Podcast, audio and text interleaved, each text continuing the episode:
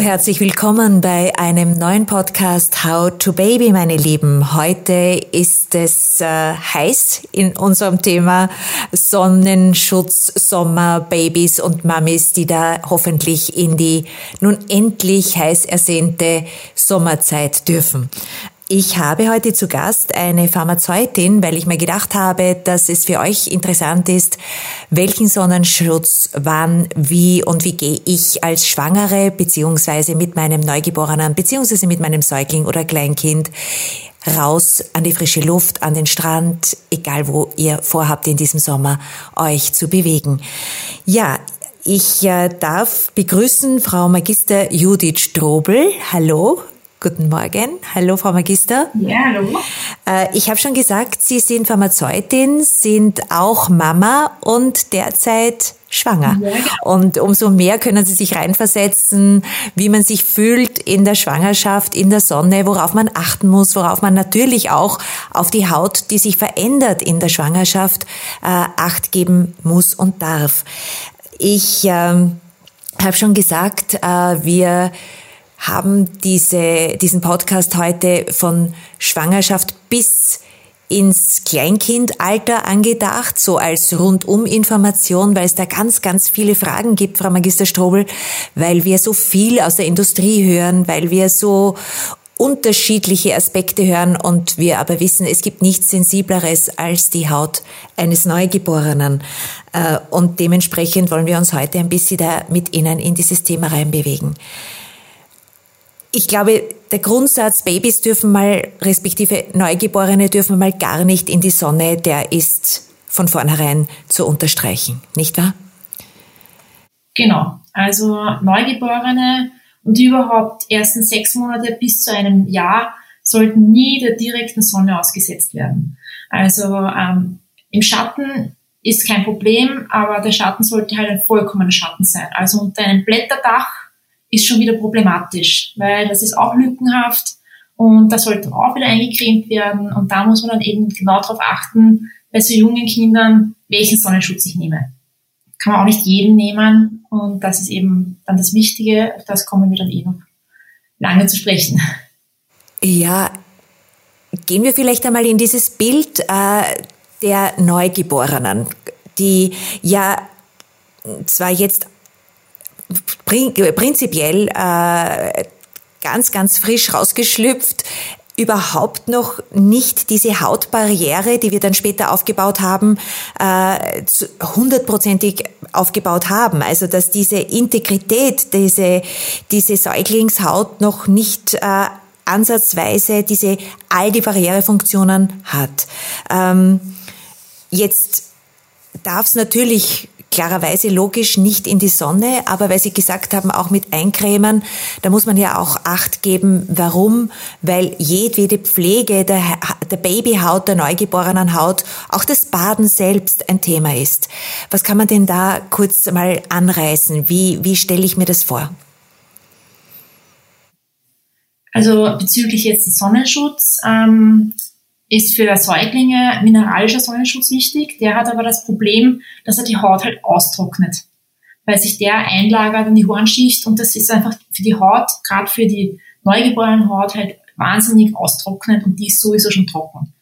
Also von daher ist wirklich zum Sagen Sonne in den ersten Wochen auf jeden Fall wirklich möglich, möglich ganz meiden, dass auch kein Eincremen nötig ist weil das der Haut schon sehr ähm, schwer tut praktisch. Die Haut kann schwer damit umgehen mit dem, mit dem Sonnenschutz.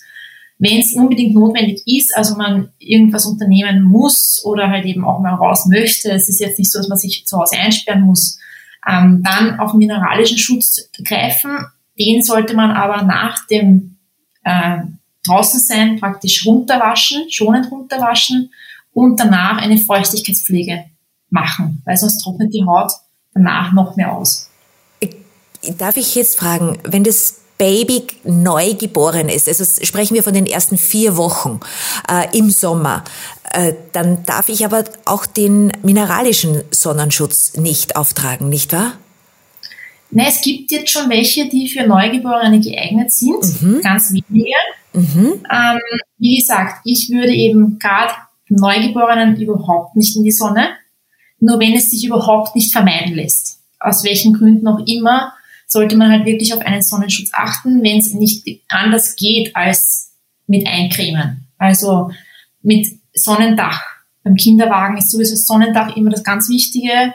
Ähm, also wenn das alles nicht möglich ist, dann sollte man auf die wenigen, die es gibt, schon zurückgreifen, aber wirklich nur in Ausnahmefällen.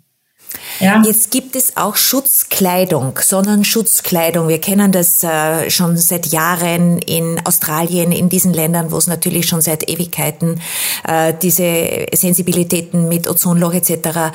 nach außen getragen wurden, die Healthcare-Maßnahmen in diese Richtung angepasst wurden.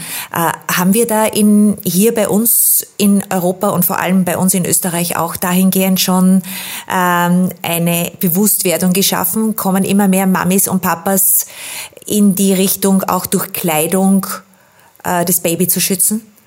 Ja, also sicher natürlich, den UV-Schutz durch Kleidung gibt es schon länger und ähm, gerade Eltern sind auf das schon länger aufmerksam geworden. Nur die Auswahl ist halt noch nicht so groß. Also meistens ist es mhm. Schwimmkleidung, mhm. die man da wählen kann. Und Schwimmkleidung ist jetzt nicht was, was man ein Baby unbedingt jederzeit anzieht. Und es ist auch eher erst für größere Kinder gedacht. Also für kleine also wirklich so zwei Monate alte Kinder gibt es eigentlich fast nichts am Markt. Da ist eher, ähm, eher mit äh, zum Arbeiten mit Sonnenschirmen, die eben diesen UV-Schutz haben. Also Sonnenschirme haben normalerweise einen, einen Sonnenschutz von 50. Ähm, das ist dann eher mit dem, weil das Kind ja meistens irgendwo in einem Kinderwagen liegt, den man gut mit dem Sonnenschirm abschirmen kann. Vor allem ist dann auch mit der Kleidung das Problem der Überhitzung. Ja, das haben ist sehr dick, sehr, sehr dick gewebt.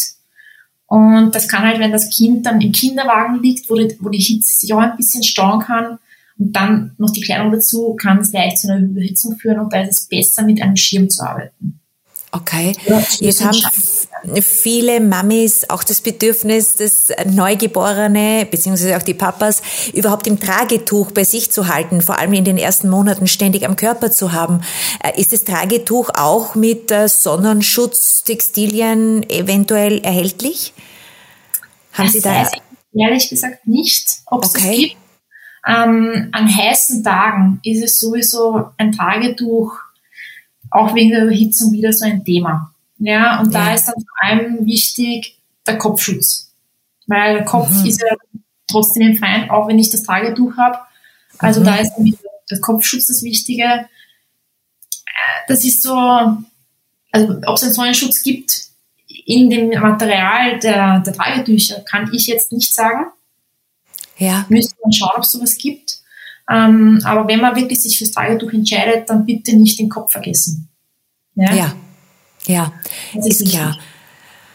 Gut, jetzt äh, gehen wir noch einmal in, in, in Ihre Erfahrungen, ähm, Judith, und zwar diese, der Sonnenschutz per se, dieser mineralische Sonnenschutz, der natürlich der erstgewählte ist bei den äh, paar Monate alten, respektive auch bei den Kleinkindern. Das ist auch schon allseits bekannt. Also dieser klassische chemische Sonnenschutz, ich glaube, wird der überhaupt noch angewandt von den Eltern? Schon. Ja. Schon. Gibt's welche Nachteile hat der? Was weiß man aus Ihrem Fach als Pharmazeutin? Welche Nachteile hat der chemische Sonnenschutz für Kinder? Und äh, der chemische Sonnenschutz für Kinder sollte grundsätzlich mal erst ab einem Jahr angewendet werden. Nachteile, die entstehen können, jetzt nicht nur für Kleinkinder, sondern eigentlich für jeden, der es anwendet. Also es gilt auch für Schwangere. Ähm, ja. Natürlich, dass diese Substanzen teilweise im Blut nachweisbar waren in Studien. Das heißt, ähm, es, sie können dort Wirkungen entfalten. Es gibt bestimmte Bestandteile bei den chemischen Sonnenschutzpräparaten, die eine hormonähnliche Wirkung haben. Man muss aber dazu sagen, das, was in der Studie festgestellt wurde an hormonähnlicher Wirkung, ähm, da wurde es wirklich verfüttert. Also nicht eingecremt, sondern verfüttert. Also das kann man jetzt nicht eins zu eins vergleichen. Aber grundsätzlich würde ich sagen, um dieses Risiko einfach auszuschalten, zuerst auf den mineralischen Schutz greifen, auf jeden Fall für unter Einjährige und auch für Schwangere würde ich es empfehlen. Und ähm, natürlich hat der ein bisschen das Unbequeme mit dem Wesseln. Das weiß ich. Ja, Deswegen ja. viele Eltern dann doch gerne zum Chemischen, weil der praktischer zum Eincremen ist, der ist auch zum Oder Spülen. aufsprayen, ja. Mhm. Und deswegen greifen schon noch viele Eltern dann zum Chemischen. Gut, Allerdings äh, glaube ich, dass wir gerade mit unserem Podcast heute, äh, Judith, hier auch ein bisschen Bewusstwerdung schaffen sollten. Und äh, was ich gestern äh, im Zuge meiner Vorbereitungen gelesen habe, war, dass seit heuer, seit 2021 in, äh, auf Hawaii und in anderen Pazifikstaaten der äh, chemische Sonnenschutz generell verboten werden soll, der Bestandteile in den Cremes hat wie Oxybenzon und Octocrylen.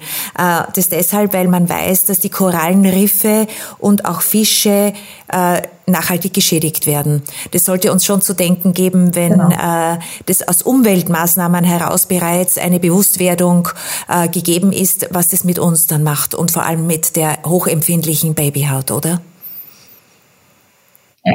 Genau. Also äh, ich persönlich rate wirklich zum mineralischen Sonnenschutz. Ich nehme ihn auch selber. Es mhm. ist natürlich das Weißeln ein bisschen unangenehm. Mir mhm. persönlich jetzt nicht so, ich habe sowieso eine sehr blasse Haut, mir sieht man das fast nicht den Unterschied. ähm, und es ist halt beim Mineralischen auch ähm, wichtig danach die Pflege. Die danach die Pflege wegen dem Austrocknen einfach. Die ist wichtig beim Mineralischen, aber ansonsten hat der Mineralische eigentlich für den Körper an sich keine Nachteile. Er hat einfach nur so Bequemlichkeitsfehler, äh, sage ich mal. Ja, dass man sagt, und optische halt äh, ästhetische, weil man halt nicht weiß sein möchte und ja. Aber man muss auch das Positive an diesem Weiß sehen. Man sieht, wo man sich eingecremt hat. Genau, wollte ich vorhin dann sagen, ja. Und das, das Positive ja. ist auch, dass wir, Entschuldigung, dass wir wissen, äh, es gibt keine allergischen Reaktionen und mit anderen äh, Cremes und Pflegesubstanzen mit chemischen Inhaltsstoffen weiß man, bietet man auch ein bisschen Grundlage eventuell für die atopische Dermatitis, also die Neurodermitis, nicht wahr? Genau. Genau, also es gibt ähm, generell, also man muss jetzt nicht nur auf Neurodermit das alles Acht äh, geben, dass das jetzt ausgelöst werden kann, sondern generell jede äh, chemische Substanz, die auf die Haut aufgetragen wird, wird, kann praktisch eine phototoxische Reaktion erzeugen. Also praktisch das Zusammenspiel zwischen der Substanz und der Sonne kann zu einer Reaktion der Haut führen. Die kann jetzt kurzzeitig sein und jeden treffen. Also da muss man nicht Allergiker sein, sondern das kann einfach jeden treffen, wenn die beiden Komponenten gerade zusammentreffen und nicht passen. Also okay. da, von daher ist der mineralische Schutz da auch sicherer, ja, weil er eben nicht in die Haut eindringt und deswegen ähm, dort keine Reaktion auslösen kann, sondern auf der Haut wie ein Spiegel funktioniert. Äh, Judith, gehen wir noch mal rein in dieses Sommergefühl. Wir sehnen uns ja auch berechtigt danach und äh, brauchen Sonne. Sonne ist lebenswichtig. Sie ist ja eigentlich äh, leider Gottes sehr, sehr zu Unrecht auch in Misskredit geraten aufgrund der äh, Hauterkrankungen und, und, und, und Nebenwirkungen bei zu hoher Sonneneinstrahlung. Aber letztendlich geht es doch darum, dass wir Menschen wieder lernen sollten, uns bewusst und äh, sehr natürlich in der Sonne und draußen zu bewegen, so wie es eben seit Jahrhunderten in sehr sonnenintensiven Regionen dieser Erde gehandhabt wird, nämlich mittags nicht rauszugehen etc. Äh, jetzt haben Sie, äh, Judith, äh, sind schwanger und sind wahrscheinlich ja im Sommer, im Hochsommer sehr, sehr hochschwanger. Wie schützen Sie sich da? Also was würden Sie unseren schwangeren Zuhörerinnen mitgeben? Also ich würde den schwangeren Zuhörern mitgeben, dass ein, also vorrangig mineralischer Sonnenschutz zum Wählen ist, ähm, wenn man in die direkte Sonne geht. Ähm, Sonnenbad ist eine Sache für sich. Ähm, die Hitze, die dabei entsteht, ähm, ist das Problem für das Kind. Ähm, es, es, schadet jetzt nicht die Sonne direkt dem Kind, dem Ungeborenen, sondern wirklich die Hitze, ja, die entstehen kann, weil das Kind kann seine Temperatur selber nicht regulieren. Deswegen ist wirklich das Schattenbad besser als das Sonnenbad. Ja, okay. man sollte mhm. hier mal ablegen, dass man nur in der Sonne braun wird. Also wenn jemand wirklich so erpicht drauf ist, dass er eine Bräune entwickelt, das geht im Schatten auch. Also das muss jetzt nicht sein die direkte Sonne.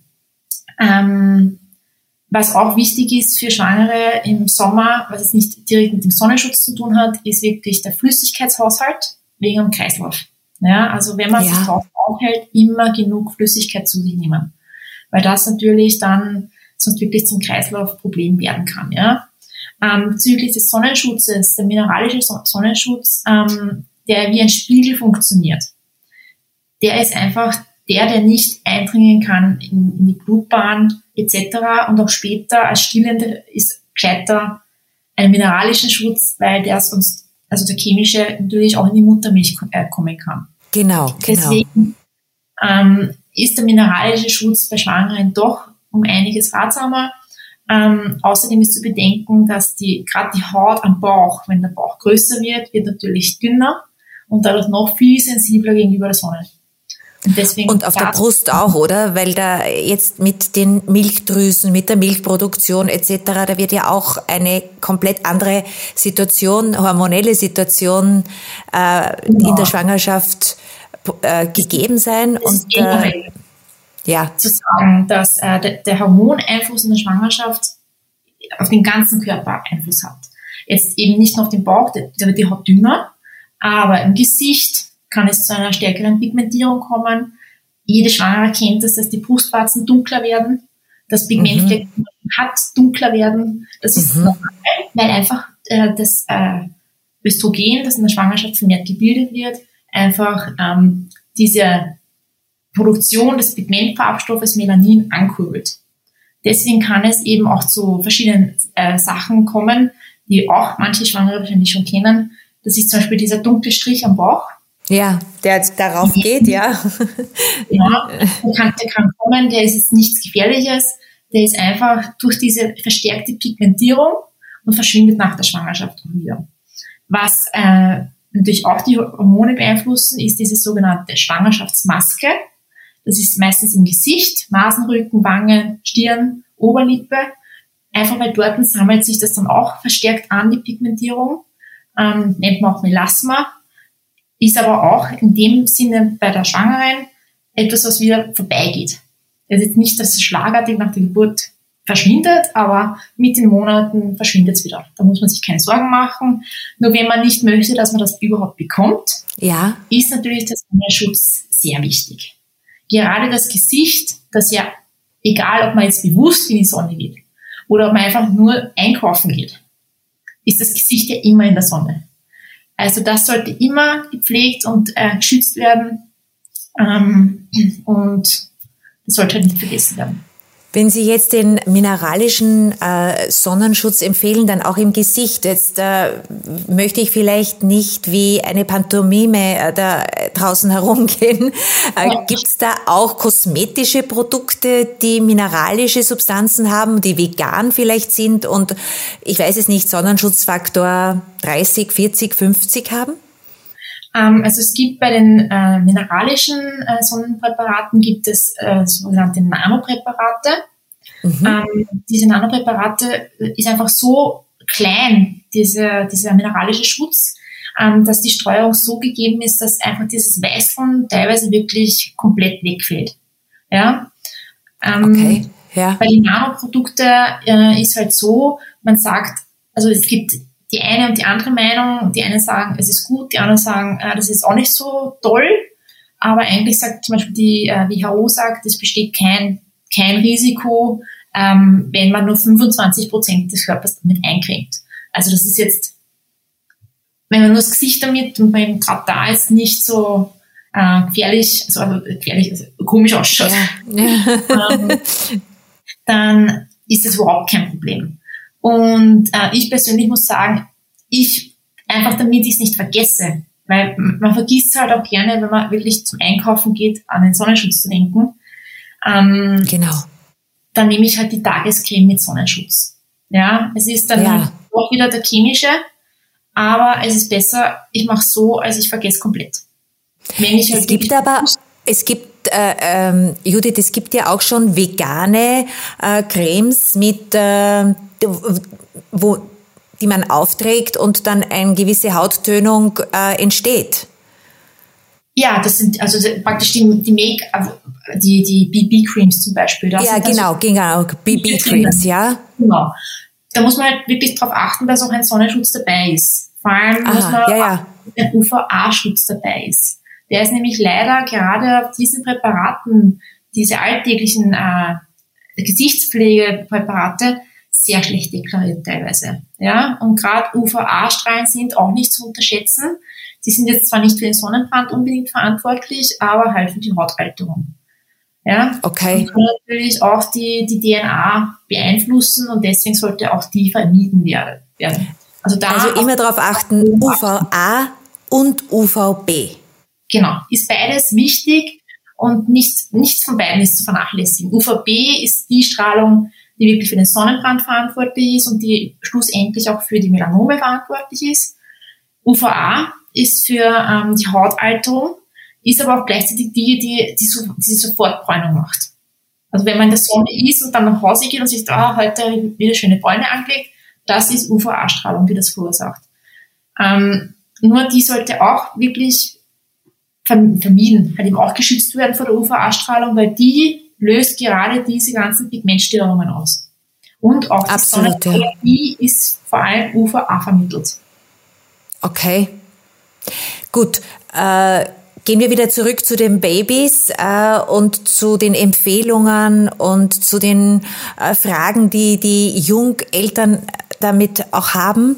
Äh, es gibt Sie arbeiten derzeit äh, nicht mehr in der Apotheke, aber, aber bald vielleicht wieder einmal. Äh, ja. Gibt es in der Apotheke heutzutage doch auch gute äh, Empfehlungen und ein bisschen Beratungen, die evidenzbasierte Hautpflege vor allem für neugeborene Säuglinge und dergleichen anbieten? Gibt es das in Österreich? Ja, es kommt auf die Apotheke natürlich an. Ja. Also wie ja. sehr die Schutz praktisch äh, vorrangig stellt und sagt, das ist ein wichtiges Thema für sie. Ähm, dass es jetzt wirklich ähm, komplett neue Ansätze gibt, ist jetzt meines Wissens nicht so. Ja, aber wie gesagt, ich bin jetzt gerade nicht im Tagesgeschäft aktiv. ähm, von daher kann ich da jetzt keine wirklich qualifizierte Äußerung machen, ob das jetzt so ist oder nicht. Da möchte ich jetzt nicht vorgreifen irgendwie. Okay, aber es ist auf jeden Fall zu empfehlen, wenn man äh, hier auf diesem Gebiet noch dazu lernen möchte, sich grundsätzlich informieren möchte, besser in die Apotheke natürlich zu gehen. Das auf jeden Fall. Also Expertinnen und Experten und nicht. Ist, wird ja. immer beraten. Nur ob das jetzt ja. wirklich der, der heutige Wissensstand in jeder Apotheke gegeben ist, kann ich nicht hundertprozentig sagen. Ja, natürlich. Aber grundsätzlich ja. werden alle Apothekenmitarbeiter jedes Jahr zu jedem Produkt, das sie verkaufen, geschult. Also da, da, da ist nicht irgendein Wissen von vor zehn Jahren, sondern da ist, kommen ja auch jedes Jahr neue Produkte auf den Markt. Und da muss okay. ja jeder geschult werden. Also die Leute wissen, was in den Produkten enthalten ist, wie sie wirken, für wen sie sind. Ja, mhm. also gerade bei hypersensibler Haut, egal ob es jetzt ein Neugeborenes ist oder auch Allergiker, oder Leute, die Mallorca-Akne zum Beispiel äh, oft haben, ähm, mhm. bitte in der Apotheke und nicht ein selbst ausgesuchtes Präparat aus dem Supermarkt, wo man mhm. keine Ahnung hat. Oder einfach nur nach dem ja. Preis vielleicht.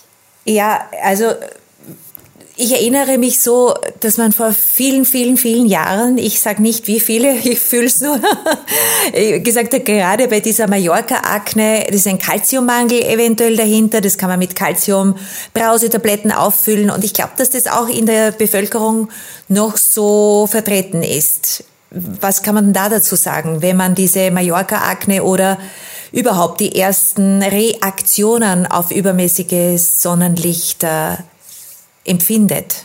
Ja. Was, was ähm, es gibt Unterschiede, ob man jetzt Mallorca-Akne hat oder die Sonnenallergie. Also Mallorca-Akne ähm, betrifft vor allem Leute, die eben schon von Haus aus eine fettige Haut haben. Mhm. Weil das ist eine Reaktion von Fetten und der Sonne. Ja, also ja. von den eigenen Fetten in der Haut oder von den Fetten in der Sonnencreme. Mhm. Deswegen Leute, die Mallorca-Akne kennen, weil sie es schon öfter gehabt haben, ähm, sollten immer auf fettfreie, emulgatorfreie äh, Produkte zurückgreifen und das auch mhm. wirklich benennen, dass sie das so haben wollen. Ja? Ja. Ähm, Sonnenallergie ist, ist schon wieder was anderes, weil das ist nämlich mhm. eine Reaktion von Radikalen. Ja? Also es mhm. ist keine echte Allergie, die jetzt durchs Immunsystem gesteuert ist, sondern das ist eine, eine Reaktion von Radikalen in der Haut. Die können nicht abgebaut werden und deswegen entsteht diese Sonnenallergie. Ähm, und juckt auch, oder? Also die ja. Symptome sind starkes Jucken. Farben bekommt man, Jucken, Brennen. Also Mallorca Akne und, und die Sonnenallergie vom Aussehen her sind relativ ähnlich, nur dass die Mallorca Akne an bestimmten Punkten, Gesicht, gerade diese sonnenexponierten Punkten aufkommt, Schultern. Ja. Und die Sonnenallergie kann halt überall auftreten ähm, wo halt eben gerade diese Reaktion abläuft mit den Radikalen. Ja? Sehr häufig und, auch ähm, Dekolleté, Dekolleté, nicht wahr? Dort, wo sehr empfindliche Hautareale gegeben sind. Genau. Und ähm, erste Maßnahme bei so Sonnenallergie, genauso wie bei, bei Mallorca-Akne, raus aus der Sonne. Und nicht am nächsten Tag wieder in die Sonne, sondern da muss wirklich mehrere Tage einfach mal Ruhe für die Haut aus der Sonne raus und da ist zum Beispiel sehr wichtig äh, Antioxidantien. Ja, für beide. Mhm. Auch, mhm. generell Sonne. Wenn man in der Sonne war, Antioxidantien sind immer ein guter Tipp. Ja. Ab äh, wann kann man die äh, empfehlen, äh, Judith? Ab wann? Äh, bei den ganz kleinen kann ich ja noch keine Antioxidantien. Äh, da kann man es noch nicht wirklich. Ähm, mit Vitamin C kann man arbeiten. Okay. Natürlich nicht in, in Präparateform, also einem, einem, einem kleinen ja, ja, ja in Präparaten Vitamin C, aber natürlich von der Nahrung her. Ja? Mhm. Dass man von der Nahrung her achtet, dass da viele Antioxidantien drinnen sind. Ja? Also Vitamin E, Vitamin C sind alles super Antioxidantien. Wichtig für die Sonne ist zum Beispiel auch das Beta-Carotin, was gerade bei kleinen Kindern ja eigentlich relativ leicht durch die Karotte ja. Ähm, zum Verabreichen ist, weil eigentlich in jedem Brei ist eine Karotte dabei. Und von mhm. daher ist da auch eine Schutzwirkung gegeben. Ja? Mhm. Ähm, und da würde ich einfach auf die Ernährung achten im Sommer, dass da wirklich in die Richtung einfach von innen her ein bisschen ein Schutz aufgebaut wird. Was kann man da empfehlen von äh, ernährungsmäßig äh, für ganz speziell Sonnenschutz, nämlich sowohl für die Schwangere die ja auch dieses Vitamin D braucht äh, und da ja auch nicht mit Sonnenbrille und allem drumherum geht, weil wir wissen ja auch aus den äh, aus diversen Bevölkerungsgruppen, die äh, bedeckt sind und äh, ganz verschleiert sind, dass die ja einen umso höheren Vitamin D-Mangel aufbauen, weil der Mensch einfach Vitamin D braucht und das genau. über die Sonne in erster Linie bekommt. Was genau. kann man denn da also ernährungsmäßig bei den Schwangeren, die jetzt nicht so sehr, wie Sie gesagt haben, in die äh, Sonne reingehen sollen und ein bisschen achtsam sein, aber immer mit den Shades, also Sonnenbrille und äh, geschützt, ist ja auch nicht wirklich empfehlenswert. Also wo ist denn da der goldene Mittelweg? Naja, gerade für Schwangere äh, würde ich sagen, ist der goldene Mittelweg der, schon auf den Sonnenschutz achten, weil auch mit einem Sonnenschutzfaktor 50 plus wird Vitamin D produziert.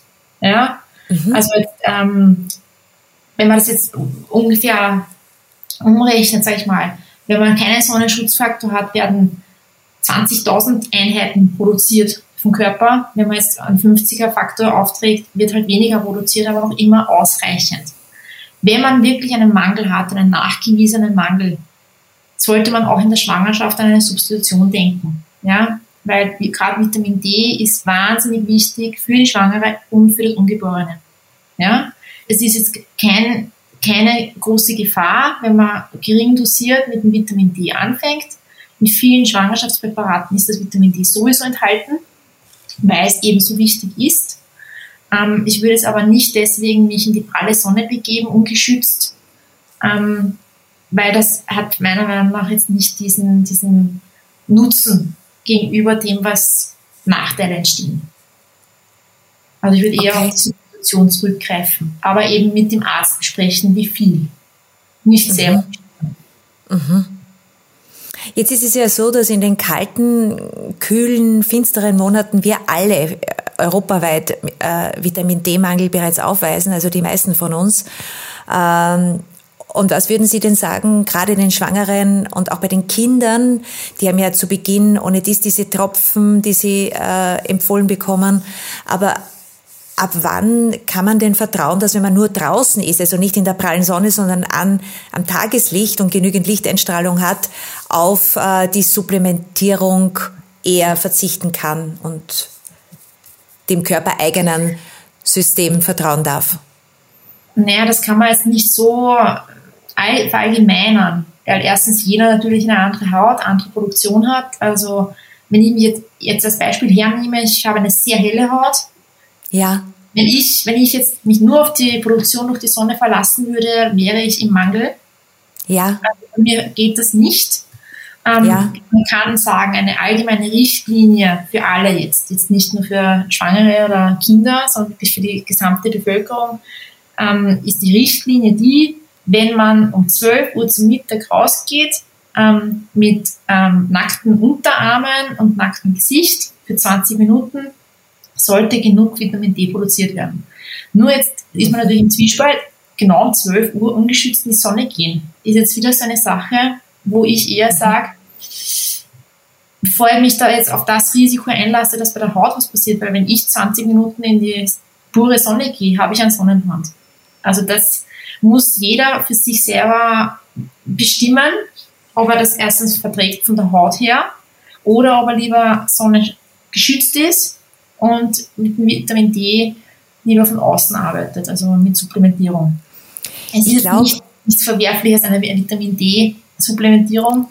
Und weil vorher auch das Thema wegen dem Vegan aufgekommen ist, es gibt inzwischen auch schon vegane Vitamin D-Produkte. Also da ist ja. es nicht so, dass irgendwer deswegen ausgeschlossen ist. Ja.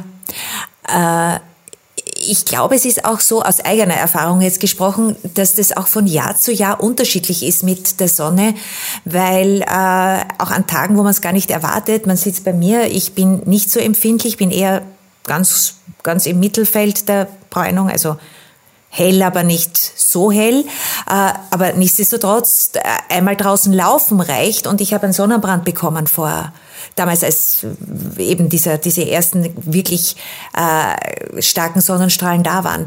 Ich glaube schon, dass wir jetzt auch in dieser Zeit gefordert sind, mit der Umwelt mitzudenken, uns zu äh, anzupassen und zu wissen, es verändert sich eben. Es wird jetzt gerade auch aufgrund dieser Umweltbedingungen, die wir Menschen geschaffen haben, es wird einfach wirklich immer sensibler. Alles, das gesamte Ökosystem und auch wir genau. als Energiewesen.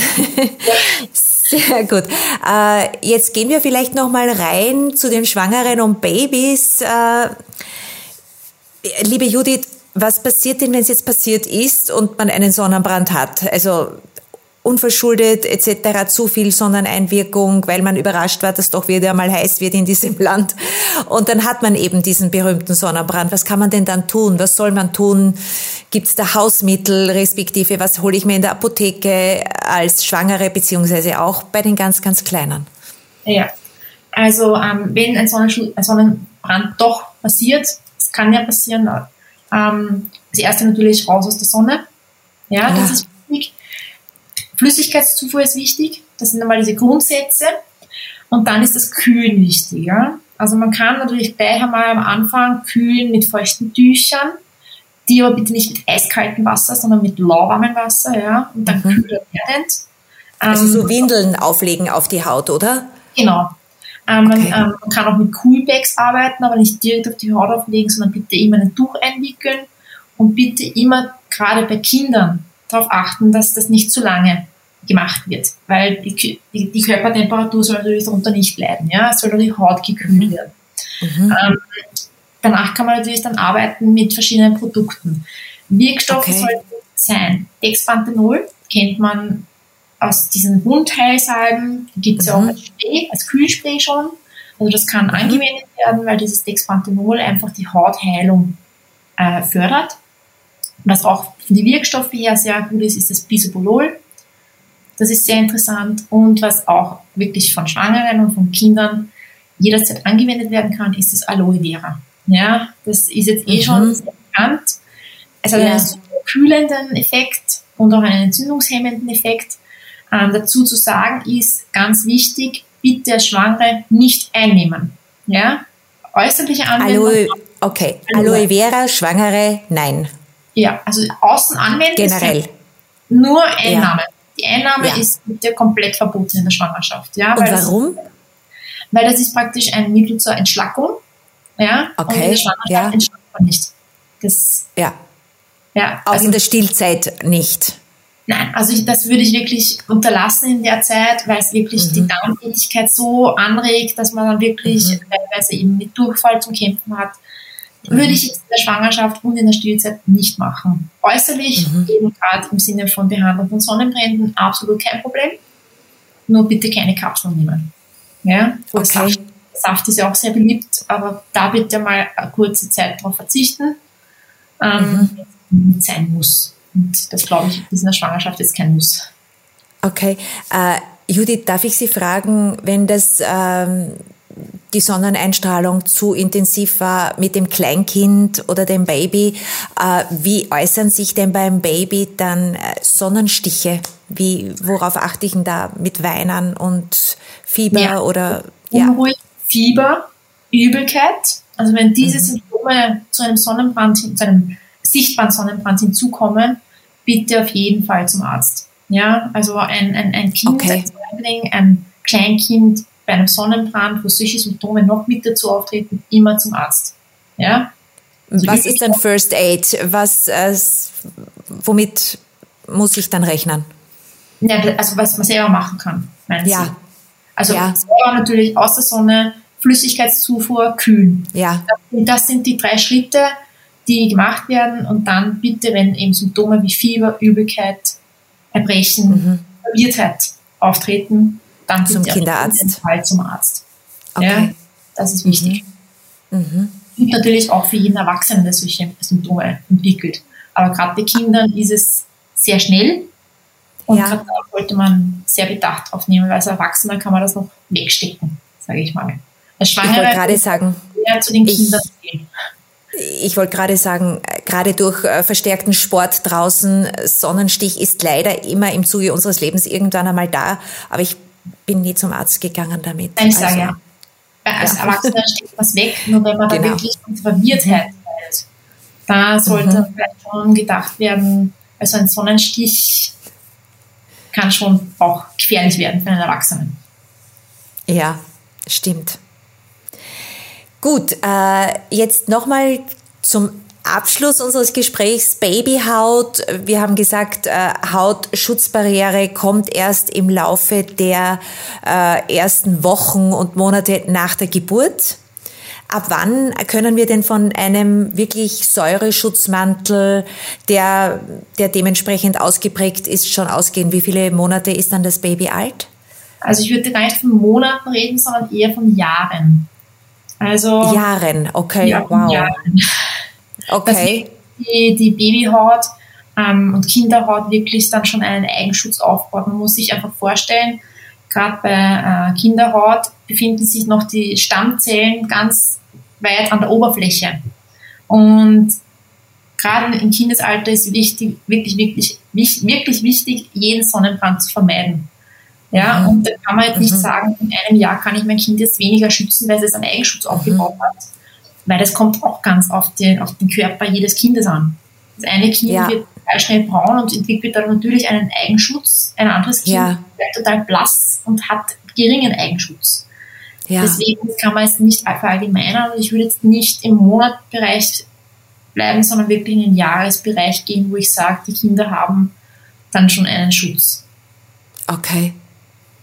Ja, ist eigentlich auch logisch nachvollziehbar. Äh, Haut ist auch sehr viel Genetik dabei, ist sehr viel Umstände, Lebensstil etc. Aber eben gut und wichtig zu wissen, wir müssen, wir gehen von wirklich von der Kleinkindphase aus und können sagen, okay, vielleicht dann, wenn es im Kindergarten einmal sind oder in die Vorschule kommen, dass es dann dementsprechend äh, erst da ist, da ist sicher wird. Mehr vorhanden man muss ja. auch generell sagen, da unterscheidet sich jetzt wieder zwischen UVA und UVB. UVB, mhm. Da entwickelt man eigentlich jedes Jahr innerhalb mhm. von zwei, drei Wochen die sogenannte Lichtschwiele. Also mhm. das erzeugt praktisch, dass die Haut ein bisschen verdickt und dass dann ein Eigenschutz entsteht, der manchmal so einem Schutzfaktor 4 entspricht. Bei, beim UVA gibt es das nicht.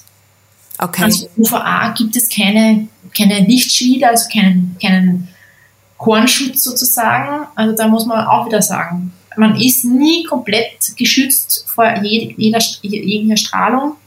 Und deswegen würde ich da, man kann sagen, im Kindergartenalter, wenn das Kind jetzt einmal rausgeht für zehn Minuten, wird nichts passieren wahrscheinlich. Aber generell würde ich sagen, wenn die Kinder mal rausgehen, sind sie nicht zehn Minuten draußen, sondern sind sie wirklich lange draußen. Da sollte auch im Kindergarten an den Sonnenschutz gedacht werden. Wobei ich äh, glaube, das ist jetzt mittlerweile auch schon durchgesickert, also dass wenn die Kinder draußen sind äh, im Kindergarten beziehungsweise Ausflüge machen mit dem Kindergarten, äh, dass dann auch äh, schon äh, recommended wird, also von den von den Pädagoginnen, dass man Sonnenschutz mitgibt. Das auf jeden Fall. Ja. Zu beachten ist in dem Punkt noch eine Sache, das Nachcremen. Ja. Ja. Also, ja. Nachcremen ist wahnsinnig wichtig. Ich weiß nicht, ob die Kindergärtner das machen, die Kindergärtnerinnen mhm. und Kindergärtner, ähm, dass sie die Kinder nachcremen. Ähm, mhm. Man sollte schon wirklich durch, durch Schwitzen, durch Abrieb oder eben wenn gebadet wird, es geht was runter, auch wenn Wasser fest oben steht. Okay. Ähm, das sollte immer nachgecremt werden. Aber kann man ja auch den Kindern mitgeben, dass sie das auch selbst äh, sozusagen abspeichern und auch selbst dann fordern oder machen und alleine können. Ja, ob das im Kindergartenalter so funktioniert, weiß Nein, ich im größeren Kinder, ja, ja, im größeren ja. Kindergartenalter, dass ja. sie halt mit, mit, mit ein bisschen äh, praktisch was einfordern und sagen, da ist das genau. Ja, ja, genau, genau.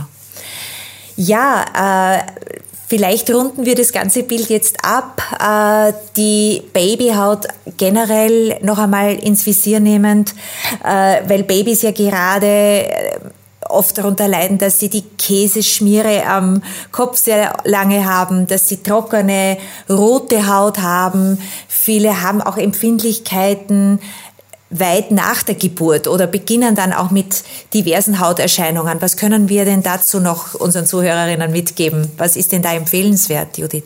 Also empfehlenswert ist natürlich ähm, erstens mal aufs Baden zu achten. Also ein mhm. tägliches Bad war früher so, ist heute nicht mehr empfohlen, sondern einmal die Woche, ein bis zweimal die Woche. Ja. Ist Boah. mal das Grundsätzliche. Im Sommer natürlich ist es schwierig, gerade wenn man die Sonnencremen runterwaschen möchte ist klar, ja. da wird es dann eher zum täglichen Bad. Aber gerade ja. bei Säuglingen würde ich eher schauen, dass weniger oft ist. Ähm, und wenn ich bade, dann mit einem Zusatz, also mit einem Ölzusatz. Mhm. Äh, Mandelöl zum Beispiel. Oder es gibt auch Präparate, einfach, die schon komplett fertig gemischt sind. Ähm, also da immer ein bisschen Öl dazu und bitte kein aggressives Duschgel. Das ist einmal der Grundsatz und ähm, ja. danach immer eincremen, Ganzkörper eincremen. Ja? Da gibt's ähm, auch schon Womit? sehr schöne Präparate. Ähm, es gibt Bodylotions, die jetzt gedacht sind, okay. ähm, es gibt für wirklich Neugeborene, also wirklich ab der Geburt okay. gibt es Präparate, ähm, okay. die auch für Neurodermitiker geeignet sind, also wirklich bei besonders trockener Haut, die rückfettend wirkend, wirken, ähm, juckreizstillend sind und auch Rötungen nehmen. Ja? Also die Präparate mhm. gibt es. Namen möchte ich jetzt endlich von den Präparate jetzt nicht nennen, weil da gibt es zwar nein, nein, nein. rauspicken. Ähm, es gibt auch Naturkosmetik, mhm. wenn man auf das Bedacht nehmen möchte. Ja. Präparate, also da ist jetzt überhaupt nicht irgendwie Mangel oder sowas, da gibt es genug. Ähm, was bei den Naturkosmetikprodukten vielleicht ein bisschen ähm, zu beachten ist, ist der, der, Geruch. Es ist oft ein bisschen vom Geruch her ein bisschen stärker. Einfach Öle drinnen sind, ätherische Öle. Ja, aber mhm. sind die nicht, nur man, manches Kind mag das halt nicht. Ja. Mhm. Ähm, aber wie gesagt, es gibt schon wirklich ab Geburt Produkte, die man verwenden kann. Und ähm, generell bekommt man sowieso einen Ratschlag vom, vom, vom Krankenhaus schon mit, weil man sieht, wie das Kind von der Haut her ist. Da sieht man gleich, ob das eine trockene Haut ist oder ob das eher gesunde Haut ist, aber grundsätzlich ist eine Säuglingshaut eigentlich immer zu trocken. Ja, ja, ja. Man kann da eigentlich fast nicht zu viel, ähm, weil es wird ja dann durch die Kleidung wieder wahnsinnig viel runtergenommen von der Creme. Also das ist jetzt eher nicht das Problem, dass man zu viel macht. Aber einmal täglich eincremen ist immer wichtig. Und Thema Windelbereich mhm. ist natürlich jetzt im Sommer, wo es jetzt auch, auch dem Schweiß dazukommt, ähm, wenn es möglich ist, zwischendurch immer wieder die Windel weglassen, einfach damit die Luft dazu kann. Ja? ja. Weil der Bereich ja. ist einfach durch die Feuchtigkeit ja, extra gefordert. Also da, da muss ja, man natürlich. aufpassen, dass eben dort keine Hitzeausschläge entstehen, dass keine Windeldermatitis. Pilze eventuell dann genau, Windeldermatitis ja. und ja. solche Sachen, einfach um das zu vermeiden. Oft die Windel wechseln, ähm, mhm. dazwischen wieder schauen, Luft dran lassen und mhm. ähm, Cremen verwenden, die die Feuchtigkeit aufnehmen, also Zink enthalten mhm. zum Beispiel. Ja? Mhm. Die die Feuchtigkeit aufnehmen und dort nicht noch extra einen, einen wunden Popo machen.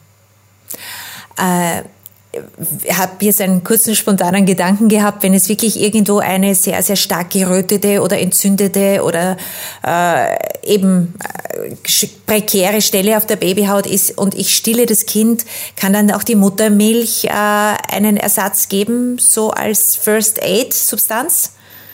Ja, nur wenn, wenn ich stille und das Kind eben jetzt gerade im Windelbereich ist, einen, also einen wunden Po hat, ja. Dann sollte man halt eben auch beim Stillen dran denken, was habe ich gegessen. Ja. ja. Dass, ja. dass durch Nahrung zum Mundenpopo kommt. Äh, ja. Wundestellen sonst am Körper kann man natürlich mit Muttermilch ähm, behandeln. Mhm. Ähm, gibt ja auch Muttermilch Globuli etc. Ja. Also das kann man auf jeden Fall machen. Nur halt mhm. beobachten, ob Besserung eintritt oder nicht, ob man was Stärkeres braucht. Ja. Aber okay. grundsätzlich ist ja nichts entgegenzusetzen. Nur halt eben, wenn gestillt wird und gerade ein Wunderbo entsteht, bitte auch an die Ernährung denken. Weil wenn man viel Zitrusfrüchte selber isst, ja. es dann schnell beim Kind das erzeugen. Dann ist der Säureschutzmantel wiederum gefordert. Ja. ja. Wunderbar, das war ein guter Einstieg, denke ich einmal. Ganz, ganz viel äh, Inputs. Äh, das heißt, äh, meine Lieben, die, äh, der erste Weg sollte für alle von uns sein, äh, sich zunächst einmal beraten zu lassen. Es gibt so viele Neuerungen und äh, ja, den Wald voller Bäumen sieht man teilweise überhaupt nicht mehr, wenn es um Sonnenschutzpräparate geht. Wir haben heute gesagt, der mineralische Sonnenschutz nach dem ersten Geburtstag bei den Babys ist äh, State of the Art. Also lasst euch beraten und äh, passt auf auf euch selbst, ob ihr schwanger seid oder eben mit eurer Babyfamilie. Alles äh, in diesem Zusammenhang ist sicherlich besser, nochmal nachzufragen, als herum zu experimentieren.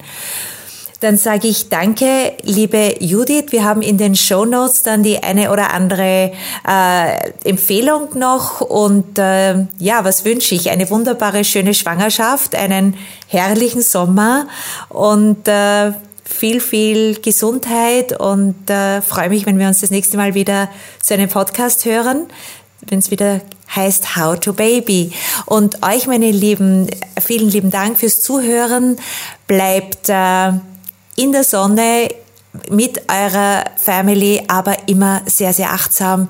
Lasst es euch gut gehen, atmet tief ein. Wir haben es uns verdient nach diesem sehr, sehr anstrengenden Jahr ja, bleibt gesund, genießt diese Sommerzeit und äh, wenn ihr Anregungen, Fragen habt, bitte wie immer über howtobaby.info uns schreiben. Wir beantworten alle Fragen gerne und äh, vielleicht auf kurzem Wege über Instagram, How to Baby Podcast. Äh, auch da sind wir immer für euch da. Danke, danke, genießt eure Zeit, alles Liebe, eure Petra. Ciao, ciao, Baba.